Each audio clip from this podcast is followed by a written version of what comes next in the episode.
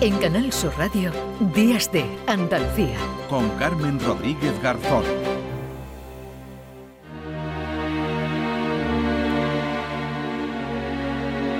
Cristina en la red.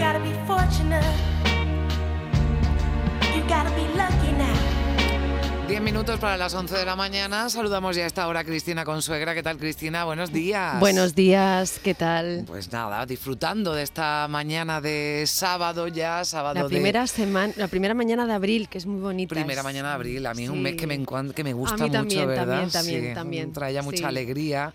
Ojalá venga acompañado de lluvia, que buena falta hace. Pero bueno, vamos a intentar que respete, ojalá a la medida de lo posible, la Semana Santa y después que, que llueva. Bueno, pues están viviendo ya momentos momentos eh, de la Semana Santa, que aunque comienza mañana oficialmente, bueno, pues en Málaga antes hemos recogido ¿no? ya ese eh, traslado también que se produce la mañana del, del sábado del, eh, del, cautivo, que mm. está a esta hora, por cierto, pueden, les recordamos seguirlo en Canal Sur Televisión, está ya en el Hospital Civil, donde, bueno, pues lo reciben los enfermos y también los trabajadores del, del hospital. Tendremos mucho más tiempo de hablar de, de Semana Santa mañana, durante toda la semana, pero hoy nos vamos a tener en otro tema, además de máxima actualidad, ¿verdad, Cristina? con el que vamos a hablar con nuestra invitada de hoy. Cuéntanos. Sí, con alguien esencial. Vamos a hablar con Esther Paniagua, que para mí, como siempre, me gusta presentarla, es la mejor pensadora tecnológica que tenemos, no solamente en España, a nivel europeo.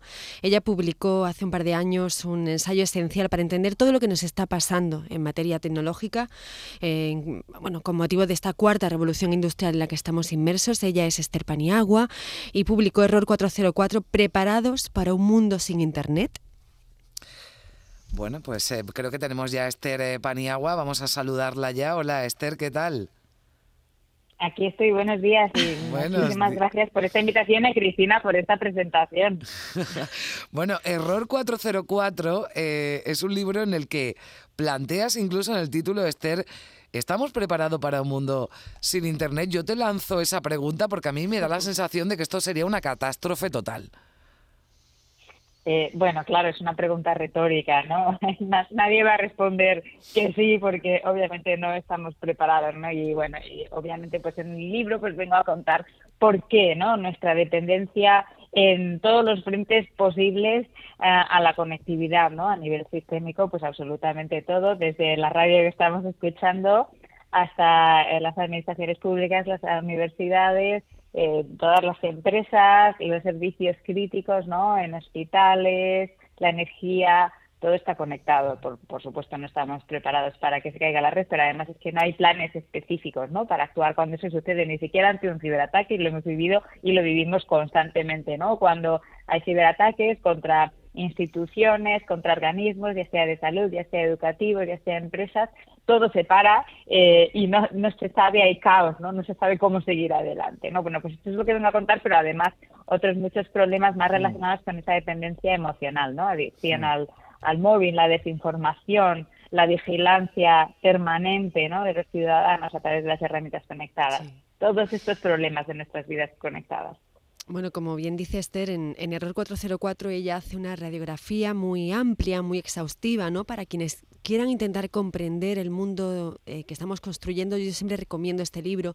Ella primero nos cuenta, digamos, la parte más chunga, ¿no? Es decir, mira, pues eh, los problemas de adicción, de ciberseguridad, la economía de datos, cómo estamos debilitando las democracias eh, a partir de las fake news, etcétera, etcétera, etcétera.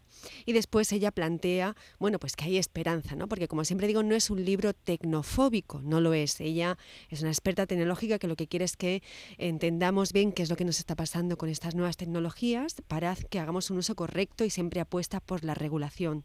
Pero Esther, yo te quería preguntar por en lo que tú y hemos hablado, eh, nos vimos recientemente en el Festival de Málaga con motivo de tu participación en la sección de Ciencia y Tecnología del festival. Y te quería preguntar por algo que llevamos semanas ya bueno, con el chat GPT, la inteligencia artificial. De repente, uno de los principales responsables de este caos tecnológico, como es Elon Musk, pues pide junto con otros expertos que se pare esta tecnología. Eh, y yo me gustaría que, bueno, en estos minutos que nos quedan, a quienes nos están escuchando, le expliquemos bien qué es la inteligencia artificial y bueno, pues la parte luminosa, ya que estábamos hablando de abril y su luz, ¿no? Pero también, bueno, que la gente sepa los principales riesgos cuando se hace un uso mm, indebido de esta herramienta tecnológica. Sí, eh, muy importante, muy relevante, también relacionado, por supuesto, con, con, los temas que trata en el libro, porque al final, bueno, lo que tenemos son, hay una capa base, ¿no?, de la infraestructura de Internet, luego está eh, la Internet en sí y la web a lo que nos conectamos y por encima de eso está la inteligencia artificial que se nutre de todos los datos eh, que están ahí sobrevolando y que de hecho es posible precisamente no gracias a la revolución en su momento del Big Data, de toda esa generación, por una parte, y recopilación y acumulación de datos y también al hecho de que los ordenadores pues cada vez tienen mayor capacidad de procesamiento y de cómputo, ¿no? De hecho llevamos en nuestros móviles eh, eh, ordenadores en nuestra mano todo el día, ¿no? Incluso en, los relojes inteligentes. Eh, todo esto ha hecho posible la inteligencia artificial, que no es ni más ni menos, aunque suene eh, muy mágico, que eh, eh, la capacidad de procesar un montón de datos de forma compleja, ¿no?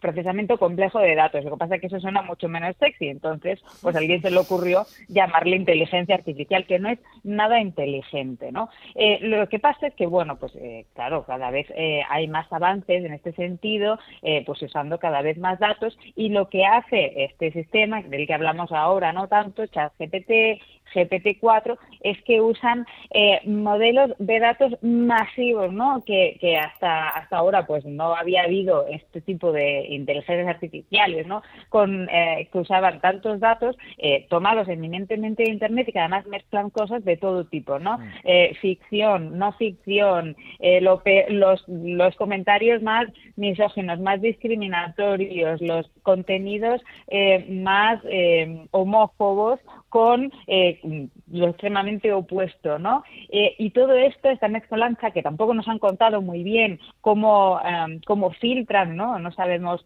mucho sobre esto, eh, lo, suman ahí para que eh, los, los, llamados algoritmos, ¿no? esas fórmulas matemáticas que funcionan, que hacen funcionar estos sistemas, pues aprendan entre comillas, ¿no? De alguna manera, y generan patrones y sean capaces así de responder a nuestras preguntas, a veces de forma defectuosa, todo hay que decirlo, ¿no? Eh, simulando pues conversar como, como los humanos. Bueno, decías que esta es como, funciona. Una inteligencia artificial no demasiado inteligente estaba yo echando de menos la música, Cristina. Creo que tenemos algo por ahí. Ay, ay, sí, yo para no quitarle tiempo. Pero se agradece ya a esta hora, ¿verdad? Sí, que, la, sí, que la acompañemos de, de, música, ¿no? Y decía Esther, bueno, una inteligencia artificial que no es tan inteligente, pero da un poco de miedo, ¿no? Esto de que eh, haya alguien que te siga. ¿no? no quita para Exacto, no quita para que no haya riesgos. Y esto es lo que ha pasado, ¿no? Eh, eh, ¿Qué ha pasado con esta carta, ¿no? Que han lanzado eh, muchas personas, bueno, muy conocidos, líderes tecnológicos, líderes por, por llamarles algo, bueno, porque les sigue mucha gente, ¿no? sean, sean a veces dudosos o no las sus acciones. Pero hay que leer un poco esta carta con, con, con subtexto, subtexto, ¿no? Porque mira, eh, ¿quién, de, dónde sale esta carta, no? Que firman Elon Musk y otros um, creadores, o Yuval Noah Harari, por ejemplo, ¿no? Eh, pues sale del Future of Life Institute, eh, que es un, una organización relacionada con el largo placismo, ¿no? El long termism, que es una especie de secta tecnológica eh, nacida en Silicon Valley que permea entidades como la Universidad de Oxford, pues porque están invirtiendo mucho dinero en investigaciones sobre lo que a ellos les interesa, que ellos básicamente lo que buscan es invertir eh, la, eh, una riqueza masiva en los problemas que el ser humano enfrentará en, un tiempo muy lejano, muy lejano. ¿Y cuál es el problema con esto? Pues que se quita el dinero de los problemas que tenemos los seres humanos que vivimos en el tiempo actual. Así ¿Y esto a quién perjudica? Pues a los de siempre, ¿no? A los que tienen problemas ahora mismo. Bueno, pues eh, es mucho más interesante, nos quedamos ya sin tiempo, Esther, hablar con Esther, ¿verdad, Cristina? Que con el chat GPT, eso a, Esther tenemos que recuperar. Clarísimo, claro que sí. Otro día que tengamos más tiempo, pero ya nos quedamos ya, que llegamos a las 11 de la mañana. Gracias, Cristina. Gracias Esther y gracias también una vez más a todos por estar ahí.